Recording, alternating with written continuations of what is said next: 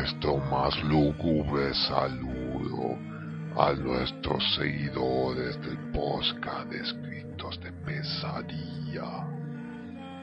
En pleno periodo vacacional para muchos de ustedes, vamos a ofrecerles en esta ocasión el relato corto titulado La caja de carne.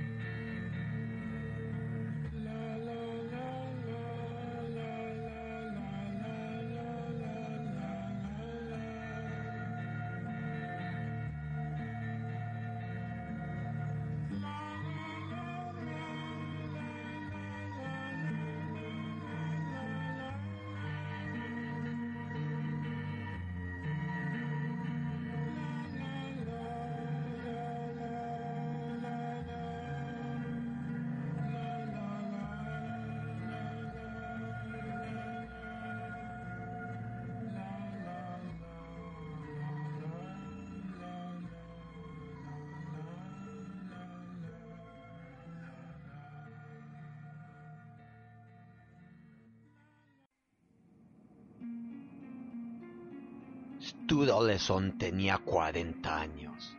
Estaba soltero. Su vida era muy solitaria. Sus padres estaban muertos. Su hermano mayor, casado y con dos hijos, vivía en la otra punta del país y solo se felicitaban los cumpleaños por teléfono. Su trabajo era precario.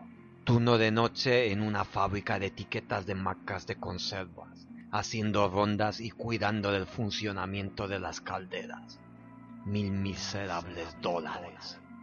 Vivía en un apartamento de alquiler, una única habitación, más baño y cocina. Por no existir, no tenía ni pasillo. 500 dólares que todos los meses iban a un agujero sin fondo. Esto no era de aspecto desagradable.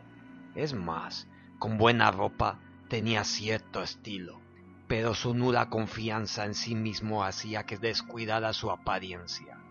Esto, sumado a su bajo sueldo, tampoco le hacía poder permitirse un armario repleto de indumentarias de cierto realce en el diseño y la confección. En una de tantas noches, en pleno turno nocturno, sobre las tres de la mañana, empezó a sentir hambre. Normalmente traía preparada la cena, consistente en emparedados de sardinas en lata, algo de fruta y un zumo de un cuarto de litro pero en esta ocasión le había sabido todo muy poco, y para reseñar ahora, las ganas de comer le estaban venciendo el ánimo. Obviamente, era una franja horaria donde incluso la comida a domicilio estaba cerrada. Aún así, se animó a ojear en el periódico en la sección de anuncios. Todos los locales trabajaban como mucho hasta la una de la noche.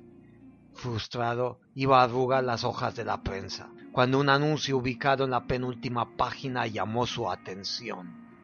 Envío de pedidos de comida a cualquier hora de la madrugada. Ideal para los vigilantes, empleados de limpieza y cualquier trabajador del turno nocturno. Nosotros pensamos en ustedes. Jamás pasarán hambre. Night Meal Forever. Y siempre a precios económicos. Night Meal Forever. Llámenos y se sorprenderán de nuestra calidad. Night Meal Forever decía el referido anuncio. La publicidad impresa venía seguido de un número de teléfono móvil. Stu no se lo pensó dos veces. Marcó los diez dígitos correspondientes. Después de cinco segundos de espera, una voz potente masculina la atendió desde el local de Night Meal Forever. Diga. Hola, esto llamaba para pedir algo de cena. Bien, esto es un local de comida rápida con servicio a domicilio. He visto uno de sus anuncios, pero no vienen los menús disponibles. Ni un problema. Yo mismo me ocupo de ponerle al día. Tenemos el menú carne para quienes quieran ese estilo de comida, el menú pescado en el mismo sentido y el menú verde para los vegetarianos. Bueno, me interesaría algo del menú carne. Muy bien, caballero. Serán cinco dólares. El repartidor llegará en menos de diez minutos a la fábrica Litopac. El empleado colgó al instante, dejándole con la boca abierta. ¿Cómo sabía que le estaba llamando desde un teléfono móvil en Lito Pack Limited? Y encima le enviaba un pedido sin especificar lo que en realidad él quería del menú carne. Era evidente que en cuanto acudiera al repartidor iba a rechazar el pedido. No iba a comer lo que a los del restaurante les apeteciera despachar sin previa consulta del cliente. Miró la hora en su reloj de pulsera. Eran las tres y veinte de la madrugada. A las tres y veinticinco sonaba el timbre de la entrada principal al taller. Stu se levantó de la silla, ciertamente asombrado. Se acercó a buen paso. Al otro lado del vidrio laminado de la puerta se veía la silueta corpulenta de una persona, con un casco de moto puesto en la cabeza. Se le veía potado una caja cuadrada entre las manos. Stud quitó los cerrojos y abrió la puerta. Apenas hacerlo, aquel sujeto le pasó el pedido y se montó en su moto de repartidor, sin darle tiempo a verle el rostro. Oiga, se quejó Stud, no quiero esto. No estoy dispuesto a pagarle por ello. Mejor que se lo lleve.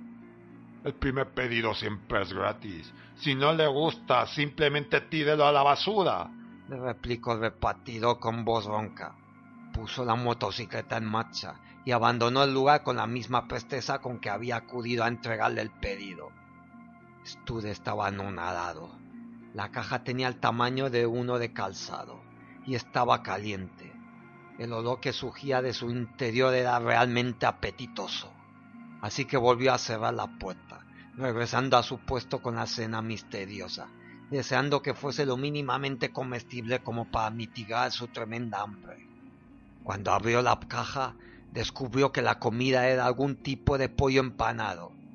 Probó un pequeño bocado y no sabía nada mal. Debía de llevar un montón de potenciado de sabores. Le dio igual. Al menos se podía comer sin remilgos. Fue a por una cerveza a la máquina de refrescos y sentándose frente a su pequeña mesa se dispuso a cenar con ganas. Eran las cuatro de la mañana. Ambos estaban detenidos con sus motos frente a la entrada al taller de etiquetas publicitarias Lito Park Limited. Está tardando bastante. Bueno, se ve que tenía hambre. Mejoras, si será sumamente dócil. La droga lo dejará zombie perdido. Cinco minutos después, la puerta les fue abierta. Frente a ellos se situó Stud. Estaba absorto, con la mirada perdida. Apenas se le apreciaba la respiración de lo pausada que era. Nuestra nueva vaca, dijo uno de los motoristas, tirando un saco al suelo. La raza humana es una gran inversión culinaria, dijo el otro. Mientras una amordazaba al sumiso Stud, el otro preparaba la pistola empleada para el ganado en los mataderos. La tarea del espía se les llevó su tiempo. Aquel era un ejemplar muy interesante, de edad mediana, pero aún aprovechable. Era indudable que su jefe iba a estar muy contento por la nueva partida de carne humana.